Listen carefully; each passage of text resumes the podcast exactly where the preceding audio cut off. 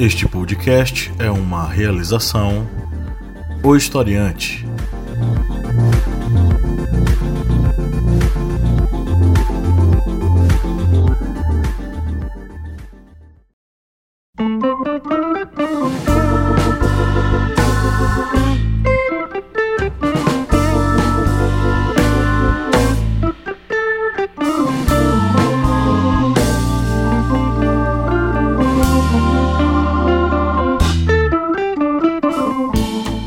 Ouvintes, bem-vindos mais uma vez ao seu podcast sobre as ciências humanas, é o podcast do Historiante, no seu programa do início da semana, Minipédia, onde a gente se debruça sobre alguns assuntos aí da história, sempre com um papo interessante, bacana. Eu sou o professor Pablo Magalhães e do outro lado da linha, do outro lado desse mundo pandêmico, do pandemônio do inferno, está o senhor Kleber Roberto. E aí, pessoal, beleza? Sobrevivendo ao, à pandemia, estamos aqui gravando à distância, né, bicho? Já estamos até acostumados acostumado já.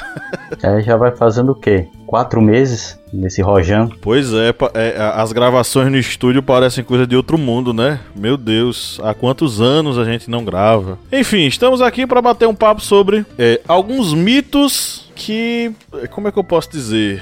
personagens históricos que compõem a mitologia brasileira, mas que não são necessariamente mitos. É alguns personagens que devido a algumas movimentações políticas, algumas necessidades de criações de heróis, acabaram sendo maquiados. Alguns heróis que não foram nem tão heróis assim, ou outros que foram simplesmente bodes expiatórios de alguns movimentos. Isso mesmo, estamos aqui para falar sobre esses mitos e possivelmente a gente vai retornar com esse modelo de podcast mais para frente aqui na Minipad. Mas antes vamos para os nossos recados. Se você nos ouve há um bom tempo, curte nosso conteúdo, imagina você receber coisa exclusiva da gente. Pois é, você pode ser um apoiador e aproveitar todas as benesses que só um apoiador do historiante pode ter: podcasts exclusivos, vídeos exclusivos, mini cursos para você estudar e se aprofundar aí sobre alguns assuntos da história e das ciências humanas, além de muita coisa bacana que rola lá no nosso grupo secreto. Então, que tal você ser um apoiador lá no apoia.se/historiante? E o valor é uma coisa simples, é barata, é, é, é, é coisa pouca, são quatro reais mensais que já nos ajuda a manter o projeto. E a gente toca o barco aqui e você faz parte do nosso grupo secreto. Conheça também a família historiante de podcasts que tá bombando, né, Kleber? É, já temos um episódio novo que foi lançado no Correspondente de Guerras sobre a campanha na Itália. Está vindo novidades aí no Era uma Vez na História também.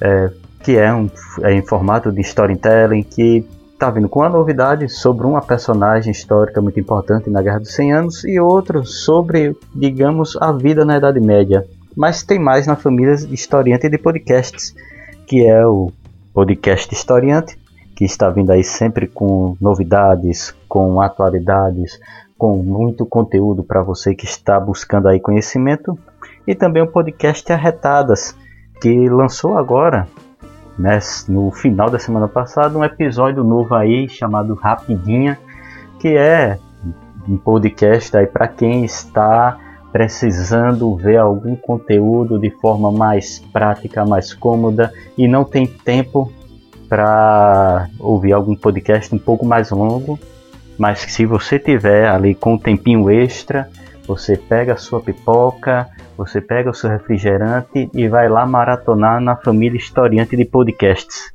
Pega o recado e vá agora no seu agregador. Está ouvindo a gente no seu agregador preferido? Utilize-o para encontrar os podcasts da família Historiante. É só você digitar na busca o Historiante que a galera já aparece. Inclusive você vai ouvir um trechinho agora do Correspondente de Guerras, o último Correspondente de Guerras que Kleber lançou esses dias. O Duce, pressionado, parecia procurar uma saída para salvar a própria vida. E no dia 25 de julho de 1943, ocorreu uma reunião do Grande Conselho Fascista. O diplomata Dino Grande argumentou que a ditadura fascista havia conduzido a Itália à beira de um desastre militar que incompetentes haviam sido elevados ao poder e que grande parte da população estava alienada. Ele propôs uma votação para transferir o poder do Duce para o rei e a proposta foi aprovada pelo Grande Conselho Fascista. Atordoado com aquela situação, Mussolini, após uma reunião com o rei, soube que Pietro Badoglio assumiria os poderes do primeiro-ministro. Então Mussolini foi preso na saída da reunião.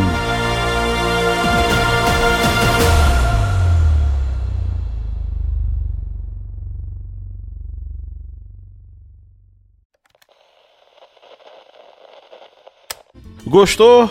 Se inscreva, siga, assine o feed da galera e faça parte da família historiante.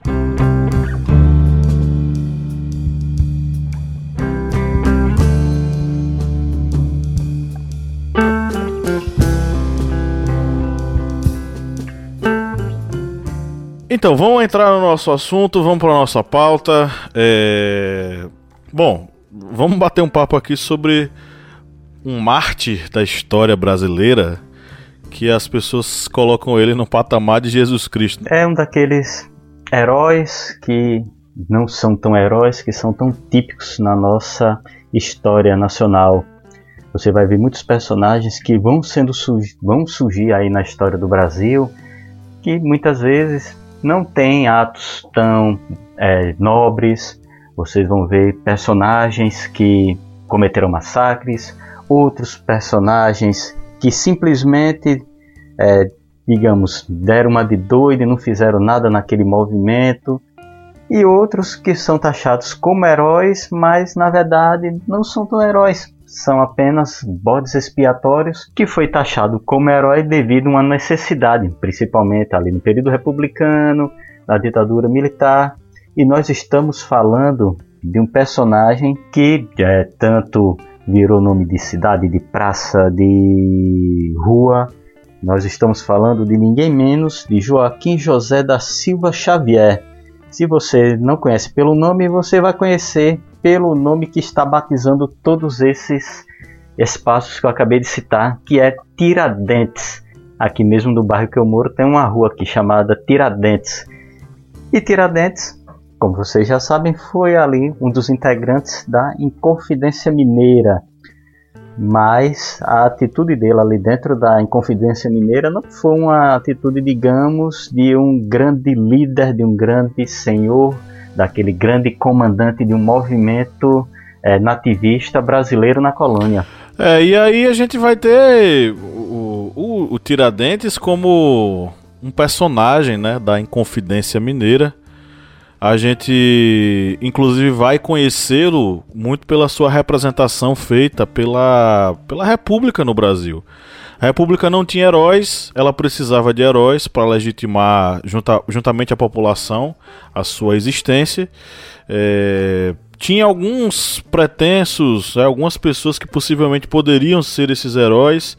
Tinha o Deodoro da Fonseca, que poderia figurar como grande herói republicano, mas ele não era bem um grande herói, ele era monarquista, acabou proclamando a república dentro de um contexto muito complexo que depois a gente pode fazer uma minipédia só explicando sobre esse assunto.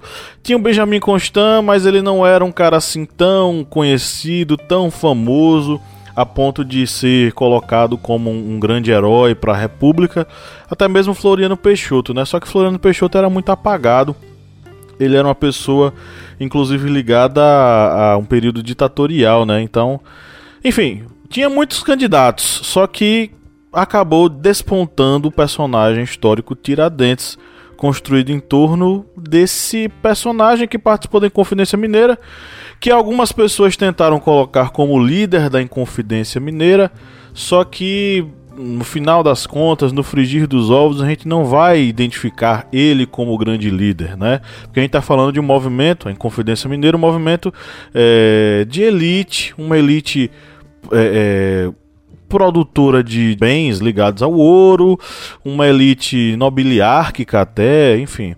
Então, Tiradentes ele não se encaixava como líder dessa galera. Ele era talvez ali um emissário, talvez ali um funcionário dentro desse contexto. Mas a gente não quer aqui, vamos dizer assim, minimizar a atuação que o Tiradentes possa ter tido. Porém, a gente tem que questionar: Tiradentes era líder da Inconfidência Mineira? Esse é um ponto que a gente pode problematizar aqui. A gente tem que lembrar que na Inconfidência Mineira é, o problema todo foi gerado a partir de um mecanismo que é chamado de derrama, que é uma taxação sobre o, a produção de ouro, que era equivalente a 100 arrobas anuais da arrecadação do quinto.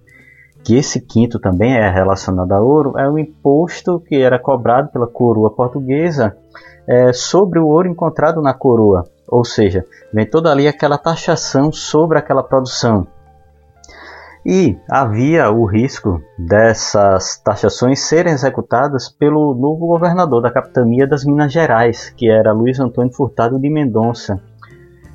E isso afetava principalmente as elites mineiras, porque a, a, essa produção de, de ouro não era produção tão simples para ser, é, digamos, afetar os pequenos produtores. Isso afetava principalmente a elite mineira, aqueles que tinham condições de ter grandes minas, de terem é, escravizados para trabalhar nessas minas, assim como, por exemplo, na questão dos engenhos. Só tinha grandes engenhos quem tinha dinheiro para investir e também só tinha grandes minas, só tinha conseguia explorar é, o ouro nas Minas Gerais quem tinha condições de pagar escravizados, é, ter aquelas, pagar as taxações, enfim.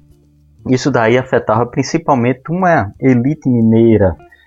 E essa elite, é, ela estava com medo dessa execução, dessas taxações sobre a sua produção de ouro.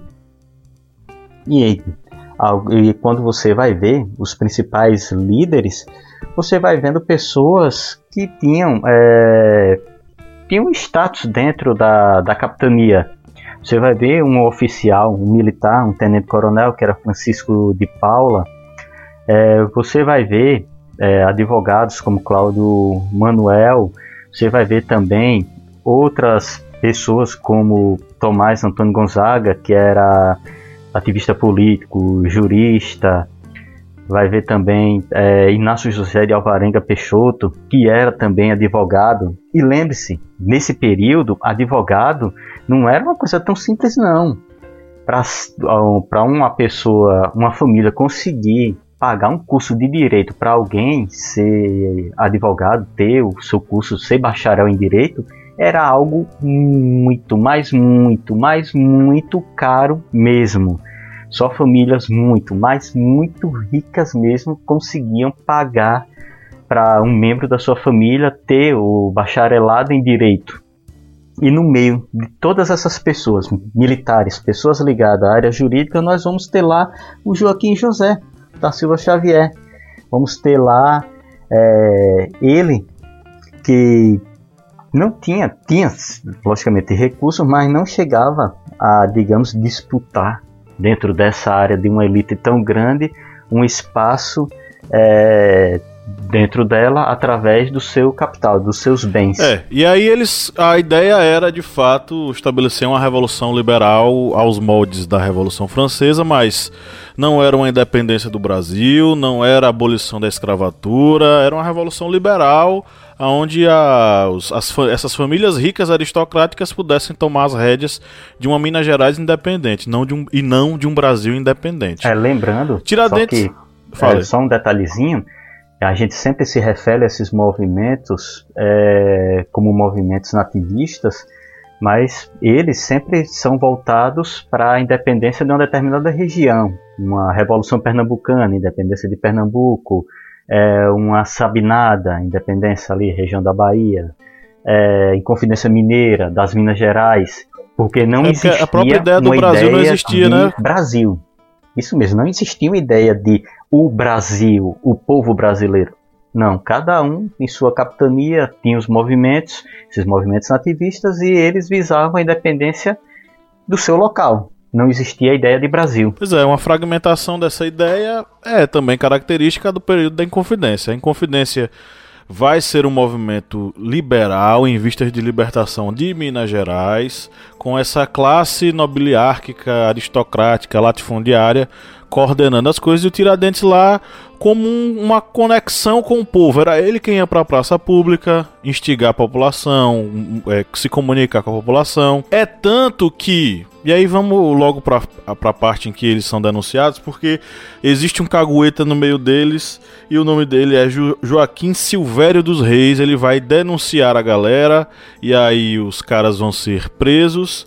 Boa parte deles, a galera rica, vai ser degradada, né? Vai ser enviada para fora do Brasil e apenas um deles vai ser executado, que foi justamente o Tiradentes. Tiradentes foi, foi aquele que não negou sua participação, defendeu a ideia e acabou sendo assassinado. Tiradentes era uma pessoa completamente desconhecida e ninguém sabia dele, não necessariamente, tá? Existem relatos da época, um desses relatos é o relato da memória do êxito que teve a conjuração de Minas de autor anônimo, que foi testemunho ocular dos acontecimentos lá no Rio de Janeiro, onde eles foram executados, e é, ele, ele se refere constantemente à consternação dos habitantes da cidade, demonstrando que tanto em Minas Gerais quanto no Rio de Janeiro houve comoção em relação ao destino que Tiradentes teve. Ora, ele foi o único executado e ele foi desmembrado e exposto nas ruas. Então isso consideravelmente causou uma comoção popular, né? E aí a gente também tem as, os relatos de Frei Raimundo de Penaforte, que era confessor dos Inconfidentes. E ele fala muito sobre o quanto as pessoas acorreram, vamos dizer assim, correram para o local onde a execução ia acontecer, mas não porque elas só queriam ver alguém morrer, é porque elas de fato estavam é, compadecidas e, e, demonstrando uma, uma, enorme infelicidade em relação ao destino do Tiradentes. É, como a figura do Tiradentes virou essa, essa coisa relevante, né? Porque a gente vai ter até o século XIX ali, mais ou menos a primeira metade do século XIX, o Tiradentes como uma pessoa desimportante, desinteressante, né? Só que aí os caras vão começar a escrever sobre esse assunto não é um brasileiro que vai começar a escrever, porque o assunto do Tiradentes ainda é muito delicado, porque a gente vive na monarquia, né? Então, na monarquia, foi a monarquia quem mandou matar e a monarquia não se sentia confortável em contar a história dele. O primeiro livro que vai ser publicado vai ser Brasil Pitoresco, né? Ele foi publicado em, em 1859. Só que anos antes ele vai ser traduzido pelo Instituto Histórico e Geográfico Brasileiro. E aí o que é que vai acontecer? Nesse livro, o Charles Ribeiroles, ele não é brasileiro, né, é estrangeiro, ele vai escrever é, um, um, relato extremamente voltado para a ideia de um Tiradentes revolucionário, um Tiradentes que é, se sacrificou pela ideia da república. É, enfim, Charles Ribeiroles ele não era uma pessoa assim é, é, isenta de qualquer influência, né?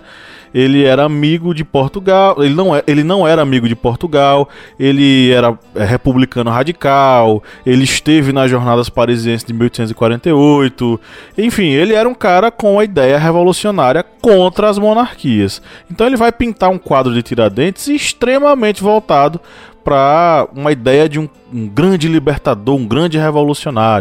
Aí a gente vai ter também as produções do período romântico, né? O romantismo ele vai abordar muito a questão da, da inconfidência. A gente vai ter, por exemplo, Bernardo Guimarães, que vai escrever o conto A Cabeça de Tiradentes. A gente vai ter Castro Alves, que vai escrever a peça Gonzaga ou a Revolução de Minas, colocando o Gonzaga, né, o poeta Gonzaga como o personagem principal, só que encerrando é, mostrando como Tiradentes era idealizado. Tem até um trecho que diz: Eilo, o gigante da praça, o Cristo da multidão, é Tiradentes quem passa, deixem passar o Titã.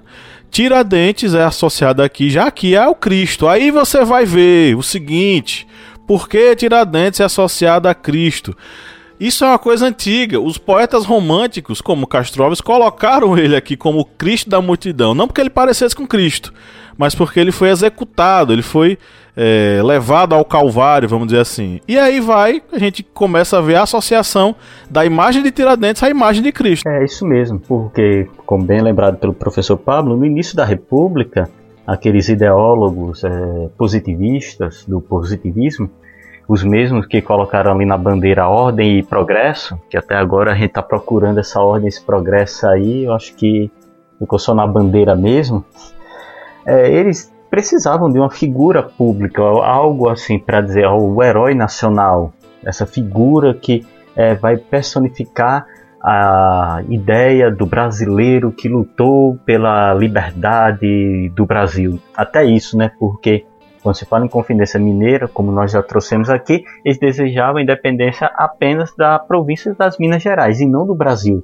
Mas a partir do momento em que esse personagem começa a se personificar como um herói brasileiro, ele passa a ter aquela áurea de o libertador do Brasil, aquele que lutou pela independência do Brasil. E aí ganha, como bem lembrado pelo professor Pablo, essa iconografia da barba, do camisolão, tipo uma semelhante a Cristo que se sacrificou pelos é, seus ideais tal. E na época isso nem ocorria de ter, por exemplo, um, um preso que tinha barba e cabelos longos. Isso aí eles não deixavam porque no período do, desse período do Brasil colônia é, era uma prática raspar a barba e raspar o cabelo, porque é, havia proliferação de piolhos e os piolhos acabavam transmitindo doenças ali dentro das prisões. Por isso havia essa prática de rapar a barba, rapar o cabelo, ou seja, dificilmente é, Tiradentes teria essa barba e esse cabelo tão é, longos como é visto na iconografia é, republicana, que é uma semelhança que surgiu já agora no século XX, principalmente pela necessidade de se ter um personagem é, voltado para ser o herói nacional. Pois é. Existe uma grande disputa em relação à imagem do Tiradentes. Né? A gente vai ter outro livro publicado sobre o Tiradentes de 1873 de um cara chamado Joaquim Norberto de Souza Silva, né? História da Conjuração Mineira. E ele vai fazer uma profunda pesquisa, é, tendo como base é, tanto a, os autos da devassa, né, que são documentos oficiais da coroa sobre o processo, além dos documentos que eu já falei aqui, né, que são a, as memórias, né, que são de autor anônimo, e do depoimento do padre Penaforte, que foi o confessor dos é, Inconfidentes. E aí ele vai fazer uma reviravolta nesse processo. É, ele vai mostrar um Tiradentes sem qualquer protagonismo, um personagem secundário, um personagem inclusive que é, perdeu o vigor revolucionário para virar um místico dentro da dentro da prisão, muito pelo fato dele ter sido muito, é, enfim, vários interrogatórios, possivelmente torturas, enfim. Ele acabou se, se é, deixando de ser um cara muito apaixonado, aquele revolucionário apaixonado, para ser um místico meio recluso. Ele até fala que prenderam um patriota, executaram um frade, né? Porque ele entrou lá como um grande revolucionário, mas quando saiu, saiu quase que um frade, aceitando todas as, as imposições que foram feitas a ele, e ele quase que atuando como se fosse um Cristo, né? Beijando os pés do seu carrasco, tá, tá, isso tá assinado no processo, né? Ele beijou os pés do carrasco como num gesto de, de perdão, ele fez orações, ele estava entregue, ele, ele, tinha, ele estava entregando o seu destino a Deus. Só que aí o que acontece, os republicanos não gostaram dessa história, eles se negavam a aceitar que Tiradentes tivesse beijado as mãos e os pés do seu carrasco. Eles queriam encontrar algum, alguma fibra, algum restinho da dessa do vigor do, do revolucionário. Inclusive o próprio Norberto disse que o documento da, da, da das memórias que, que são de, de um autor anônimo, né, mas que estavam guardados no Instituto Histórico e Geográfico, ele fala que possivelmente ela quase foi adulterada. Né, lá dentro do Instituto Histórico. Eles tentaram retirar a expressão lhe beijou os pés que estava até recoberta com tinta essa expressão, que eles foram lá e é, restauraram e descobriram que realmente estava lá a descrição, que no dia ele foi lá e beijou os pés do carrasco. Mas isso não interessava aos republicanos, eles não queriam esse tipo de coisa. Então, com a atuação né, da, da, dos republicanos, com a atuação, inclusive, dos poetas e escritores do romantismo, é, foi se construindo essa aura em torno do, do Tiradentes como né, o Cristo da multidão, como aquele que foi conduzido à morte. E aí você vai ter os mineiros né, defendendo esse ideal. até mesmo a chegada da ideia, né, depois da proclamação da República, a construção desse misticismo em torno do 21 de abril, declarado feriado, feriado nacional em 1890. Porque aí você vai ter uma procissão de Tiradentes quase que é, imitando a morte de Cristo, né? A procissão que vai acontecer, a primeira procissão que vai ser registrada, ela vai é, é, ser conduzida como se fosse uma celebração da paixão de Cristo. Vai começar na cadeia velha, mostrando o local onde ele é, padeceu, a morte dele na Praça Tiradentes, onde ele foi enforcado, e a ressurreição, vamos dizer assim, o momento em que ele chega na sua apoteose que é no, no, no Itamaraty. Então a gente vai ter aí uma construção desse Tiradentes. Kleber falou muito bem da construção da imagem. A gente vai ter, por exemplo, é, o quadro Martírio de Tiradentes, de Aurélio de Figueiredo, que vai mostrar o, o, o mártir Tiradentes, né? Visto de baixo para cima, como um crucificado, cabelo é, longo, é, enfim joelho dobrado e tal. Aí a gente vai ter essa representação.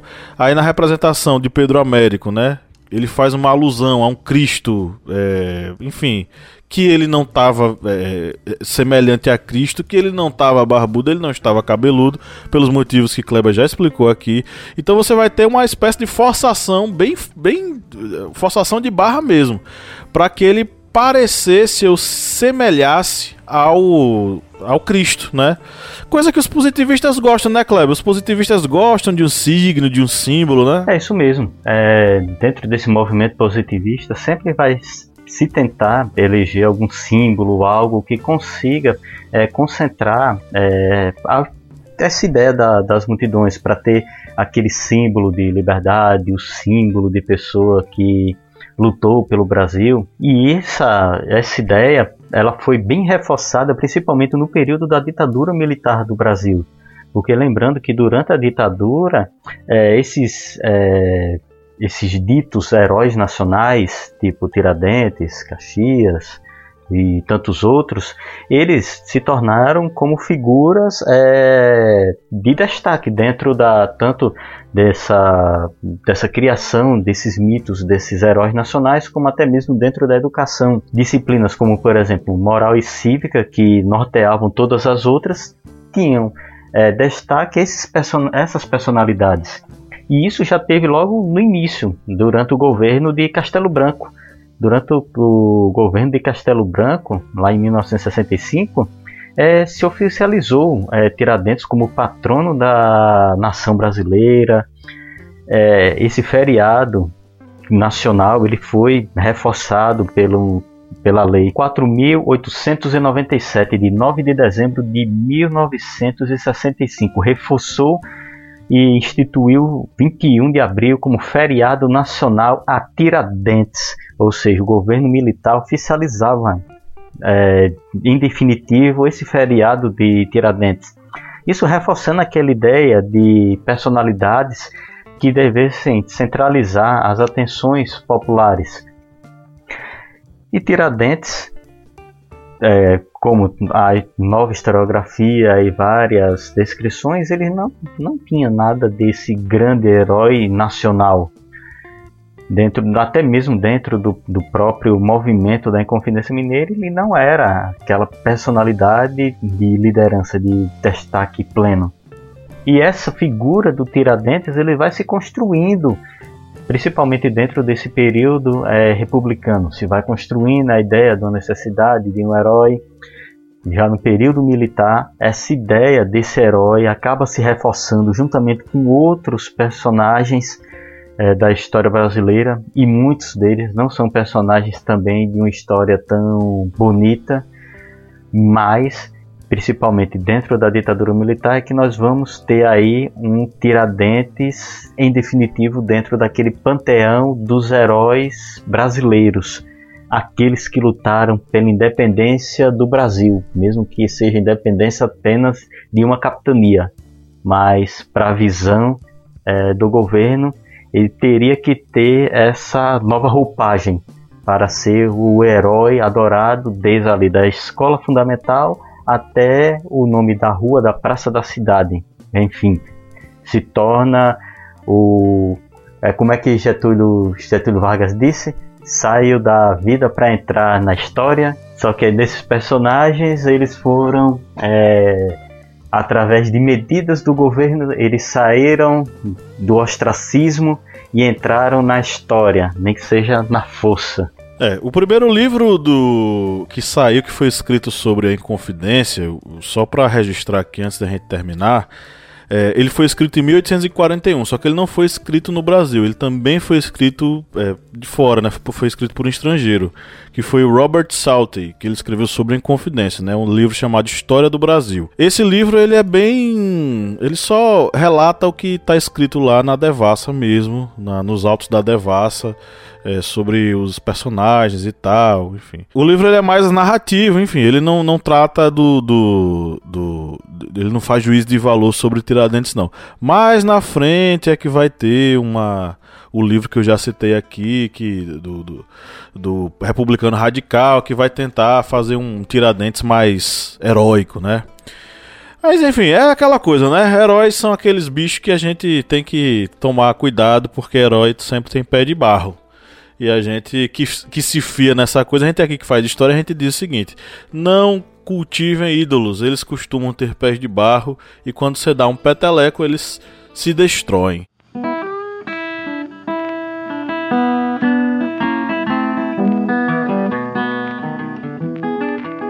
Kleber, recado pra, pra galerinha? Você quer dar um conselho para esse povo? É, não acreditem muito nestes heróis que são propagados, principalmente naquelas literaturas que foram criadas no período da ditadura militar, porque tem muitos heróis ali que, como bem dito, são heróis com pés de barros e mãos cheias de sangue. Isso mesmo.